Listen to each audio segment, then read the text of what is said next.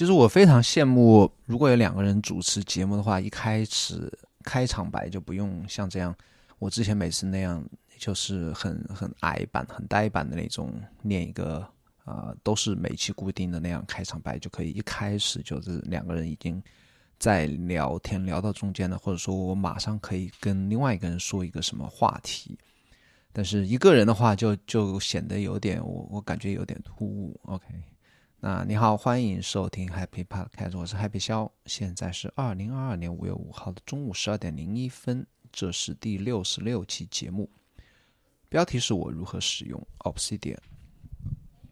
那这期聊两个话题，那本来是想聊多一点我关于数字资料的存储的一个方案总的，但那个话题我觉得太广了，我就准备啊先只聊 Obsidian。但是当我开始写提纲写如何聊呃如何使用 Obsidian 的时候，发现这个其实也挺大的话题，那就。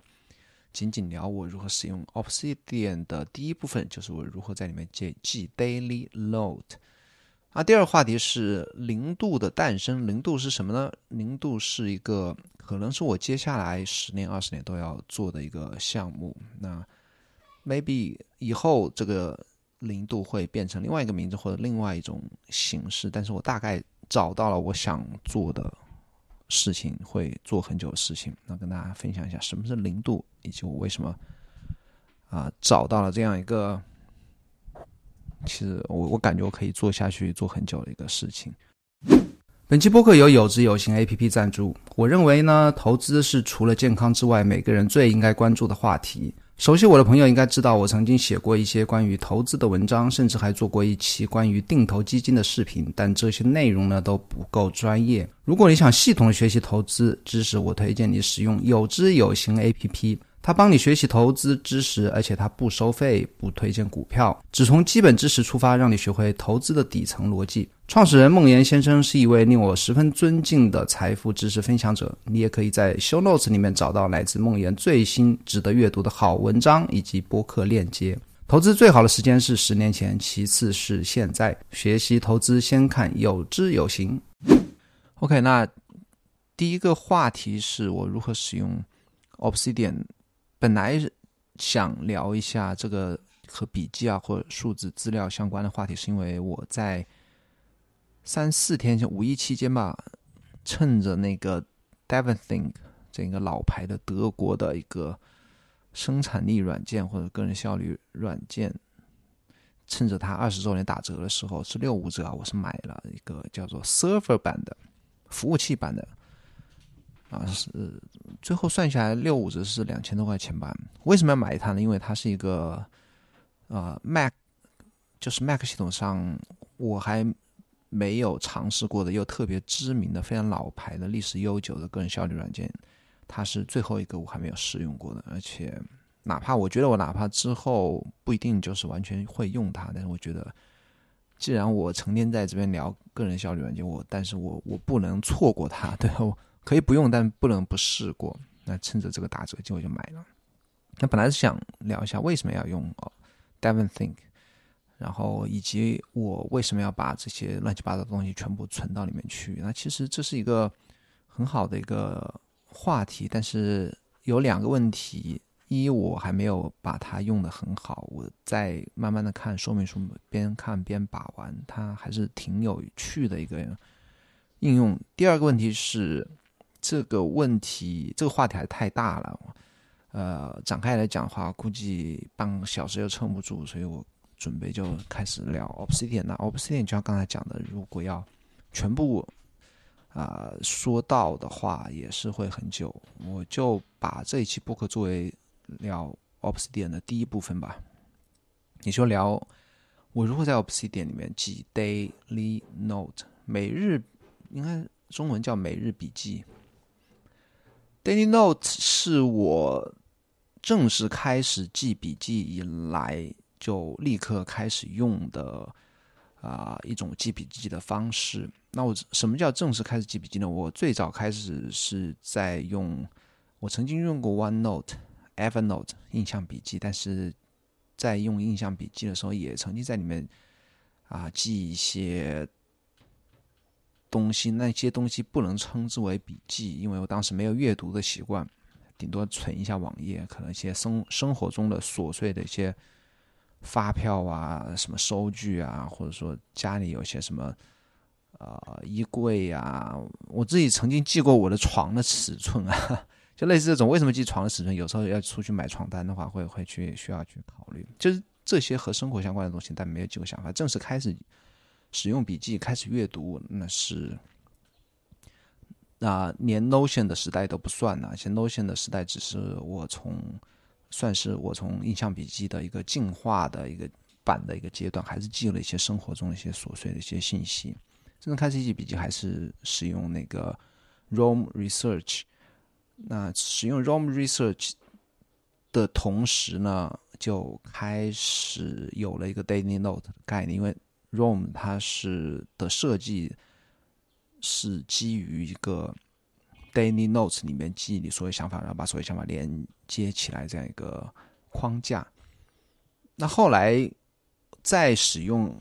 哦，那个 ROM 的时候呢，我也读了很多文章，开始慢慢的去入门个人效率或者说笔记这个大的一个话题。有一篇文章对我影响特别大，叫做啊英文标题我会放在 show notes 里面，就是介绍什么是间隙日记啊。那间隙日记基本上就是告诉我如何使用 daily note。那我就先说我是怎么使用 daily note 吧。daily note 它现在其实很多笔记软件都有这样一个功能啊，它也是 Obsidian 的一部分啊。你可以选择，它是 Obsidian 的一个叫做核心插件的一部分。你可以选择使用 Daily Note 或者不使用 Daily Note，这都是每个人选择，并不是像 ROM 一样打开必须使用 Daily Note。那 Obsidian 是没有这种强制的使用，但是我是会使用 Daily Note 作为我的一个打开默认的一个页面。那我的 Daily Note 长什么样呢？我 Daily Note 有一个有一些进化的进化的一些历史吧，像我之前使用 Workflowy 有它会有模板，之前 Craft 也有 Daily Note，包括我就讲一下我模板的进化吧。嗯，我现在的模板是一张白纸啊，什么都没有。但之前的话，我用过一些模板，而且我现在到现在为止觉得我那些模板还是非常不错的啊。有一本书叫做《Make Time》，《Make Time》是两位谷歌的工程师写的，关于他们自己正在使用的一些效率方法。那我之前的 Daily Note 模板，除了间隙日记之外呢，有一个头和一个尾。那头就是借鉴《Make Time》里面的一个概念，就是说你每天要做一件事情，要 Laser Focus，就是像激光一样的专注你的注意力去完成。一件事情，那我就会在 Daily Note 的顶部呢，就有一个啊，有一个类似于哦，就有一个啊，bullet point 叫什么？叫一个点吧，或者说这个，或者是在 Obsidian 就是一个三级标题，我就说今天我要完成的事情是什么？我会在这个标题里面就写下当天对我来说最重要的事情，也是借鉴 Make Time 这样一个。一个概念吧，然后底部也是借鉴 make time，就说有每天你需要回顾你今天啊执行这件事情执行的怎么样。我会写好几个问题，比方说我说今天完成之的的一个 highlight 啊，它是称为 highlight make time 里面把这件事情称为 highlight。你完成你的 highlight 了吗？你今天能量如何？这些问题啊都是 make time 里面的问题，我觉得也问的非常好。你今天的能量如何？所谓能量如何，就是你今天专注力够不够，然后你碰到了什么问题啊？你完成去执行这件事情时，你碰到什么问题？然后后面一个问题是，有什么可以明天拿来借鉴的？就是说你执行的这件事情好，为什么好？明天可以借鉴。执行的不好，你没有做，或者说。专注力不够是在哪方面方面出了问题，也可以写在这边呢。第二天可以在这个方面去改进。我觉得这些反省是非常好的一种方式。我之前执行的好的时候，每天就会去写这些反省的时候，那段日子也是我个人作息健康或者说个人控制力啊，在提升的最快的一段时间。也许我后面还会拿出来用啊。这个《Make Time》这本书，我也强烈推荐一下。啊，我来把这个 show notes 里面补充一下。然后我还曾经用过另外一种一本书里面的一个概念，把它用来作为我我的 weekly note。就除了 daily note 之后之外呢，每一周会有个 weekly note。那那本书叫做 Twelve Year Twelve Week Year，十二周每年翻译成中文十二周每年。那我就会把这本书放在 show notes 里面。它是一个什么概念？就是你一年时间太长，如果你在一年开始的时候计划完成什么事情，你到了中段啊，这个目标没有执行好或放弃了，然后你要。到年底再来回顾它的时候呢，再来重新制定计划的时候呢，这个跨度太长了，而且很有可能一些事情并不需要你花十二个月这么长的时间去完成，或者说一个战线拖得太长了，你会人会倦怠的非常快。他就把一年呢，他分成，他不按十二个月为作为一年，他把一年作为。十啊，十二周作为一年的一个跨度，然后就是差不多你每三个月要把它当做你自己的一年，然后你在这三个月里面，十二周里面的时间呢，分别来分配它，来计划它，然后每可能每六周要年终总结，然后年度总结，就是你一年里面可以分为四个，本来一年只有一。十二个月只有一年吧，你一年现在以十二个月，你可以有四年的时间来做更多的事情，制定更多的计划，也是非常好的一个一个想法。那如果对于那种平时会有很多想法要去创建不同的项目的人来说呢，Twelve Week Year 是非常好的一个一本书，也非常推荐你去看一下。OK，那这是我之前的一个模板的进化，那现在我就是一张白纸，每天打开之后呢。我用快捷键啊，快捷键我用 Control 加 Shift 加 Z 啊，左手就非常可以快速按的这样一个快捷键来输入时间。那每天我一醒来可以坐到电脑前，要么开始写作，要么开始阅读的时候呢，我就快速的输入当前的日期，然后我会写下我来接下来要干什么。我怎么记 Daily Notes 呢？那首先就像我刚才说的，我一张白纸开始输入时间，我就接下来开始写接下来要干什么事情。那整个这个方法，我是借鉴间隙日记啊。刚才讲间隙日记，我把链接都放好，你到时候可以去看一下。那间隙日记它讲的是是一个什么方法呢？他推荐你在啊不推荐吧？他是作者讲他自己啊，他会记下所有当下正在做的事情，比方我正在做什么什么事情，我完成的时候，我会在间隙里面日记里面打卡。会写下我刚才完成了什么事情，我碰到什么困难，我解决了什么问题，达成了什么目标，然后接下来我要开始下一个任务。我下一个任务是什么？这个任务有什么难点？有我想在什么时候完成？当你可以写的很细，也可以写的很简单，像我那样写的很简单。比方我我如果开始要开始阅读或开始写作，我就不用太去分析什么内容，就简单的打一个卡，然后在过程之中呢，我会不断的往里面添加我的想法。它间隙日记的框架就是这样子，记录你正在干什么，接下来干什么，完成了什么。呃，中间会像作者他自己会写下自己的困困难，写下自己的困惑，写下自己的不安，写下自己的呃需要后面来接着要回顾的事情，来接着来面对的困难，要在后面的时间来想办法解决方案等等等等吧。但这是一个非常好的。清空大脑啊，寻求放松的一种方式，以及你不会漏掉什么的一种方式。但我在间隙日记里面会写更多的，啊，更多的我自己的感悟，以及我在阅读中需要记录的一些笔记。所以我的笔记现在来看啊，没有存在于一种叫 Zettelkasten 的卡片记笔记法的一种形式。我所有的笔记。要么是放在 Daily Notes 里面，要么是转化为播客或者我的 blog 或者我的 newsletter。我是没有没有卡片这种形式在 Obsidian 里面的。除了间歇日记之外呢，我在阅读中，或者我在散步中，在听播客中，或在呃不管吃吃饭啊等等，任何时候有想法的时候呢，我会把它写在立即写在不管在手机上 Windows 还是。Mac 上我会立即写到我的 Daily Notes 里面，打上标签写写在 Daily Notes 里面。然后接下来非常关键，我的我会把它打上标签。如果不打标签的话，那基本上这个这一段想法只有在我全局搜索的时候才有可能出现。但是当我打上标签的话，它会被拿来在后面使用。那我的标签只有两类啊，非常简单。哪两类呢？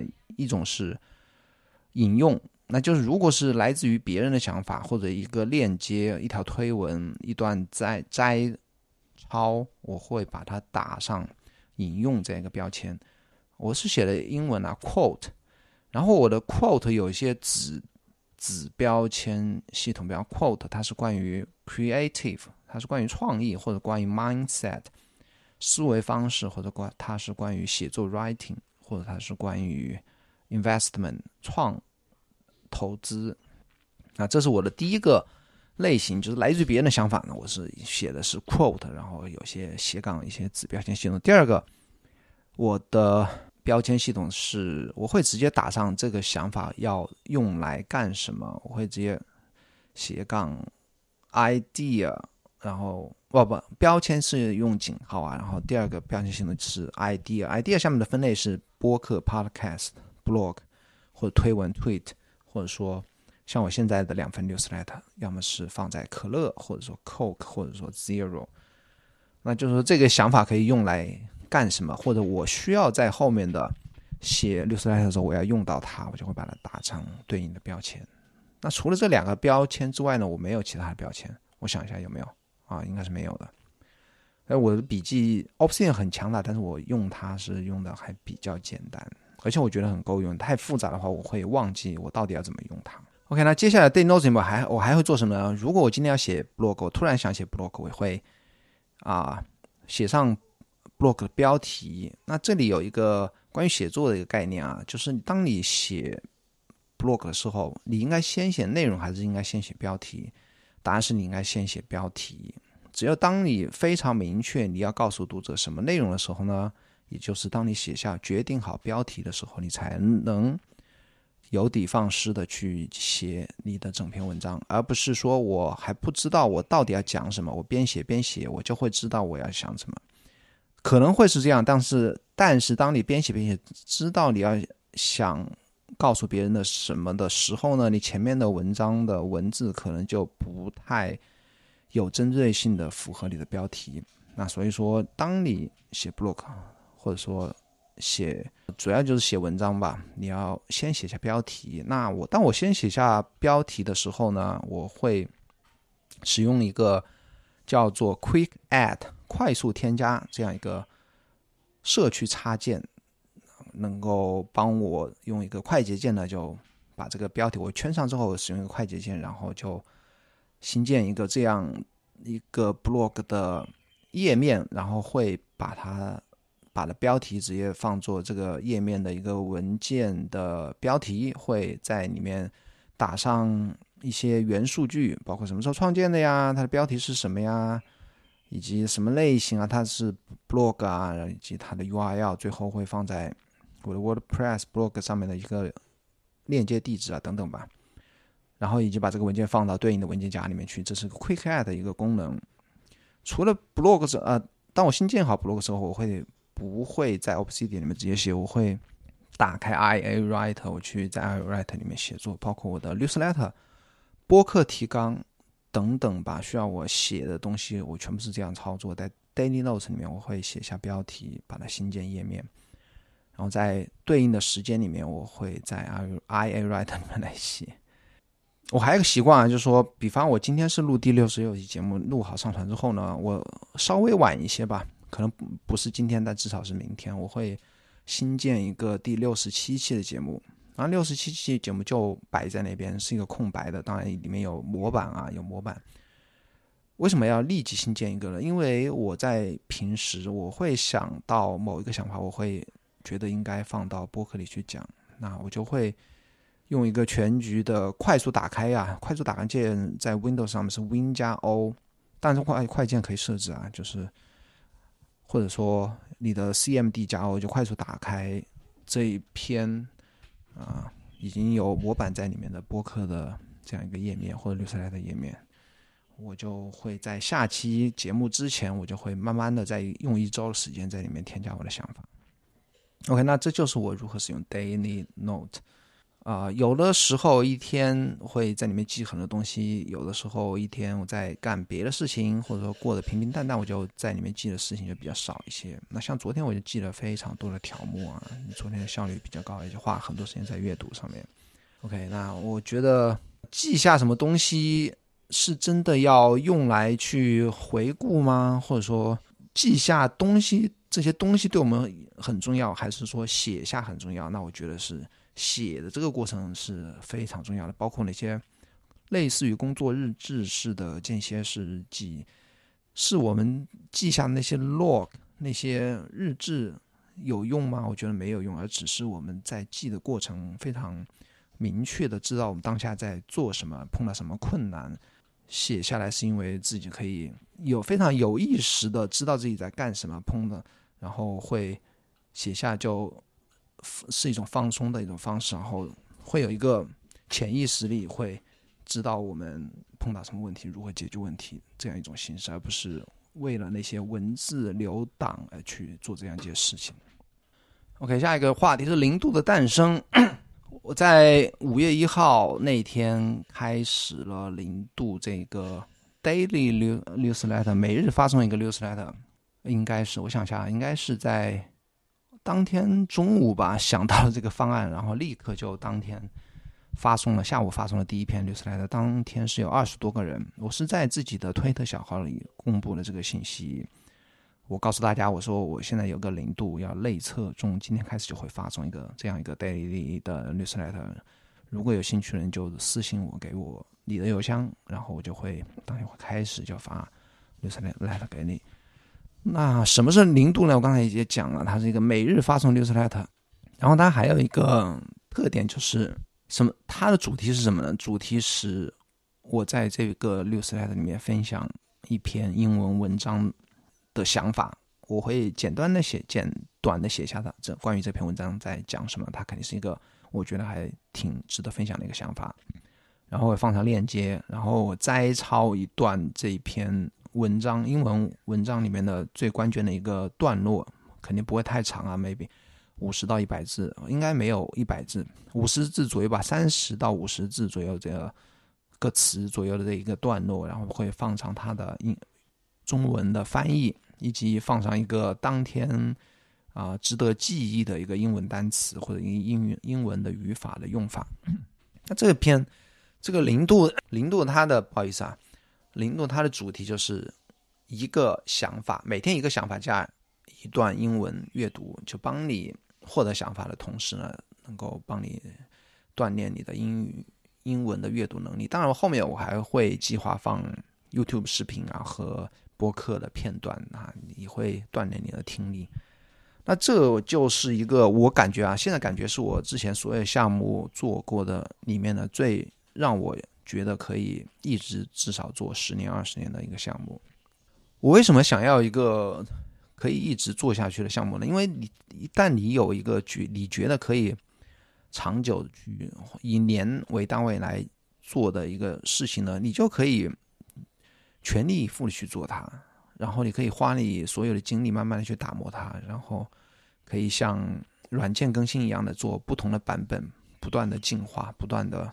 修改你的图标，修改你的交互，修改你的功能，啊，改 bug，然后顺应用户和读者的建议去慢慢的去改进它，或者提供更多的内容，提供更多的功能。像我特别喜欢用的软件，像那个 Draft，今年已经十年，然后 Devon Think 我刚才讲的已经二十年，然后 Carol Weather 是有七年的时间，我特别喜欢用的一个天气应用。还有一个 Apollo for Reddit，Reddit 这个论坛的第三方的客户端，这些开发者啊，我觉得给我很大启发。他们都是花十年甚至二十年的时间，在一个应用上面不断的把这个应用啊打造的非常有趣。我觉得功能强大这方面啊，我觉得很多时候会把它变得非常有趣，有很多彩蛋，像 Apollo。和 Carol Carol Weather 就是一个非常好的例子。这些软件里面有非常多的彩蛋，非常好玩。就除了它本身的功能之外呢，它会形成一个 community，会有用户啊就会会来讨论如何使用它，会会来讨论这些软件里面有趣的地方。像 Carol，它不只是讲天气，那 Apollo 它也不只是讲 Ready，它有很多啊好有趣的好玩的功能在里面。这就是当你全身去做一个项目做很长时间的时候，会达到的效一种效果吧。它会形成它的用户群体啊，会成形成一种社区的一个氛围。那这是软件啊。那之所以让我有一个要做这样一个每日发送的 newsletter 的一个主要的契机呢，是来自于一个叫做 The Browser 这样一个。每日发送律师来的，其实我读一些每日发送律师来，我之前读很多啊，像 Ryan Holiday 写的 Daily Dad，像那个 Seth Godin 写的每日写的啊日记吧，等等这些，包括之前我曾经把我现在的可乐啊，以前叫做 Happy Letter 的每周发送律师来的，我曾经有一段时间是把它改成 Daily Letter，啊但是很多人跟我反馈就说他不太愿意每天收到邮件，我就暂停了。所以说，这是单独一个零度啊，就单独出来做一个每日写的 newsletter 的启发，还是计价来自于 the browser。the browser 它英文名是 the browser，就是那个浏览器的那个 browser。它是一个每日发送的 newsletter。它做什么事情呢？它每天差不多有两三个编辑，他会这两三个编辑会阅读数百篇文章。然后从这数百篇文章里面挑选四篇，放上简短的啊介绍一些链接，然后分享给订阅者。那 The Browser 它没有免费版，它是一个完全付费的一个收费的一个 newsletter，每日发送 newsletter。它做了多少年？它做了十四年。写这个六台写了十四年的时间，然后他是有一个有一个团队啊，说或者说一家公司去专职做这样一个 newsletter。那现在他是有两万五千个人订阅，它最低的一档是五百啊五十刀，就五六三十三百多人民币，然后中间还有一百刀和一百五十刀每年的。我觉得打七十刀的话，啊两万五千个付费用户是接近一百一千万人民币或一千。多万人民币一年的一个收入，但这个收入基本上没有太多的成本，成本唯一成本就是一个发送六十来的成本以及他们人工成本啊。但我不是为了就说要他的赚钱的方式呢打动了我心了，我觉得打动我的还是他十四年来写一个六十来的慢慢成长的这样一个过程，以及它的内容是我完全可以做的。但是呢，其实我之前也在想，包括写可乐，写成 new，写成那个 daily newsletter。如果我只是放英文链接，然后附上啊短评，其实我完全可以做，每天写。但我之前为什么不做呢？因为我知道没有人会去看英文原文的，绝对没人会去看。啊，呃，也不能说完全没人吧，可能百分之九十九以上的人是不会去点开看的。原因是大家有。还是英文的能力问题会有阅读障碍，包括我现在，我其实我读的也不是非常的快啊，这是客观存在的。然后第二个呢，就是大部分人他是没有功夫去点开一个链接去每天看你这样推荐的这样一篇文章的。那这就涉及到我为什么一直没有找到一个我又擅长的、我擅长做的事情、我想做的事情，然后。读者也特别愿意接受的一个项目，之前找不到的，包括我的 Happy Project，Happy Project 有接近一百人订阅啊，我会在里面更新我的笔记啊，我推荐文章啊，我会写书的介绍啊，以及 BTS 博客等等。但是我发现什么呢？因为我可以看到啊，Notion 页里面页面里面有多少人去看这篇我推荐的文章，有多少人看我推荐的笔记等等吧。我发现。尽管我的定价非常高，我最开始是三百块钱人民币，到后来六百，一直都是陆续有人去愿意去订阅啊。但是他们订阅的钱给我了，他们不太愿意看。我相信还是，呃，主要原因是我推荐内容都是英文，这个有一个有一个门槛在吧。然后另外一个原因呢，我觉得还是一个没有一个重点，这个项目没有一个重点，它的所谓的重点是来自于我的推荐，来自 Happy Happy 销的推荐。但是来自 Happy 销的推荐，它是没有一个主题的重点，没有主一个可以让别人一下就知道这个内容是关于什么的这样一个重点是没有的，而且非常散乱。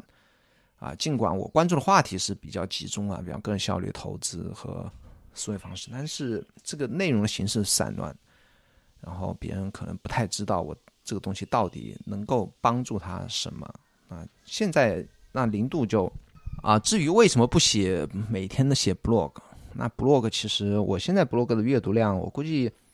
因为我一直在关注 Feedly 上我的 blog 的订阅数，现在好像接近三百吧，还像还有像我曾经有一次偶尔偶尔去看到那个 Inno Reader 也是一个 RSS 阅读器，上面也可以显示有些网站的一些订阅数。那 Inno Reader 慢慢的也从一百到现在两百多个，接近三百。然后像像这样的 RSS 阅读器杂七杂八加起来，我说通过 RSS 来订阅我的 blog 的人数应该是。超过一千，然后在网页端的浏览量，每次每篇文章差不多也是一千。那读的话，还是有将近一两千人去读我的 blog。但是这个数字是，我觉得也首先是有水分在后面。RSS 订阅它不一定会读啊。那页面的数据比较真实一点啊，包括那我就觉得这种数据它是没有 Newsletter 来的可靠和真实的。比方有。我的 Newsletter 如果有一千个订阅，像我在正在写的可乐啊，是百分之四十二的打开率。那百分之四十二，我觉得真实打开率应该是不止啊，因为有些邮件客户端它不太会返回一些这种叫什么追踪器的一个确认的信息，就说实际上是超过百分之四十二的人阅读到，包括还有现在的 review，它的它的 newsletter 功能不太强大，就说。换同样的一个一份 newsletter，如果你再从 review 换到像我现在正在用的 ConvertKit 的话，它的打开率是会有提高的。那这个是背后技术的原因啊。这 newsletter 的阅读数是可控的。那我现在现在的零度已经发了五期啊，每期差不多百分之五十二的打开率。如果有百分之五十打开率的话，你就可以非常明确的知道你的订阅者越来越多的话。会有多少每期你写的文字会有多少人看？这个是非常直观的一个数据。推特推特是做不到的，包括推特它的你的文字出现在一大堆时间线上，它的影响力是完全不及 Newsletter 的。那曾经 Nathan Barry 他是从那个阅读量、打开率和链接点击比例上来看呢。Newsletter 是十七倍于推特。比方说，你要推荐一个，你想推荐一个啊链接给别人去，哪怕如果是好比是一个文章吧，或者你推荐给软件，或者说你是要帮别人打一个广告，那差不多一百个 Newsletter 里面会有十七个人去点击这个链接。那如果推特的观看数也是一百个人看到你的推文的话，只有一个人会去点这个链接，就是。从数据上来看呢，那推特和 blog 的都是不如 newsletter 的。所以说，如果我想专注做好一件事情呢，如果我想每天写个一篇文章或者一个想法也好呢，那 newsletter 还是最好的一个一个一个形式或一种平台吧。还讲回到我刚才最开始的为什么吧？我为什么觉得它是一个我可以一直做下去的项目呢？就是它非常，它符合三点吧。就是三个符合三个 Y 吧，就我的优势是什么？我觉得我的优势是，呃，能够发现有趣的想法，以及我阅读英文的广泛度和时长都是比较长。那我喜欢做什么？我喜欢分享想法，我也喜欢阅读，这两个是都契合我接下来要做的零度。那最三第三个就是读者需要什么？我刚才讲的，我之前的 Happy Project 读者。可能一开始有兴趣，但是他不是特别需要我在 Happy Project 里面提供的内容。那如果我写零度的话，我觉得他们会需要，因为每个人不能说每个人，就大部分人都是有提高英语能学习用于英语阅读能力的这样一个需要，而且在提高英语能力的同时，他可以收获一个想法。那这个就是完全符合我的我想做的事情，我擅长做的事情，以及读者想要什么。OK，那 OK，我要快点收尾了。呃，这个项目我打算是在未来一年、两年或者五年、十年里面全力以赴去做的事情。我我也一开始也在想关于定价的问题啊，就我曾经甚至一开始就想把它定的和我之前的定价水平一样，就把它定的比较高一些。然后现在在从五月一号到五号，每天在都有去想这个定价的想法。我后来觉得还是应该更多人读到才好，会。定价定到一百块钱每年，到昨天开始觉得我根本就不要考虑定价，我不要作为一个销售，我就快速的获得越来越多的读者，啊，是我的在短期内要做的事情，根本就不会去把它变成一个付费的一个项目，但最终会变成一个付费项目，因为我如果用 ConvertKey 的话，它随着订阅数的增加，它的那个成本还是非常高的，包括像我现在六千多的。啊，可乐的订阅数如果用到 ConvertKey 的话，一年是一万多人民币的一个费用，这个还费用还是非常高的。我觉得很另外最后最最后一个，我觉得零度对我的一个帮助啊，它是会倒逼我去每天的一个阅读量以及一个写作的量啊。所谓写作啊，我虽然零度只是我总结别人的一个想法，但是我会在零度的开始就还是会写一段来自于自己的想法。那这个想法也是说起说白了，也是一个每天写作的过程啊。那如果每天花一个小时写作，然后那基于一万小时来达成一个模，达成一个一一万小时理论呢，那差不多我要花二十年的时间，我可以把自己写作能力写得非常棒。那就是我差不多六十岁的时候啊，我相信这个 newsletter 应该在我六十岁工作可以退休的时候，这个 newsletter 已经。打磨的，我的写作能力应该打磨的应该差不多，可以作为我的一个退休金的一个保障来源。我相信也要不了那么久啊，不用等到二十年以后，或慢慢的就会啊，能够在这份六十来上有所收获。OK，那谢谢你的收听。如果你喜欢这个节目的话，就帮我在苹果播客或 Spotify 里面点击订阅并给我好评，我会每期都念出来。那这期的好评来自于黎大虾朋这个朋友，帮我在中国区苹果播客里留下好评。他说：“一步一步走来，从 Notion 社区到推特，再到 Newsletter，寻到 Park 啊 Podcast。感谢 Happy 在持续学习新知识的过程中，仍建立多元的媒介社区，并分享给我们作为 Podcast 的众多用户，实在太开心了。希望自己也能成为一个多学多多学习多反思的人，不要只靠惯性活着。谢谢你的好评。那如果你也对我的播客什么啊看法的话，也。”帮我在苹果，特别是中国苹果博客里面留下你的好评，我也会在节目里念出来。然后我推荐你订阅我的两份 newsletter，一份叫做可乐，它的网址是 c o k e 点 d o，然后零度的话，只是就在可乐的前面加一个 z e r o，就是零的一个英文单词 z e r o 点 c o k e 点 d o。OK，咱们下礼拜四再见，拜拜。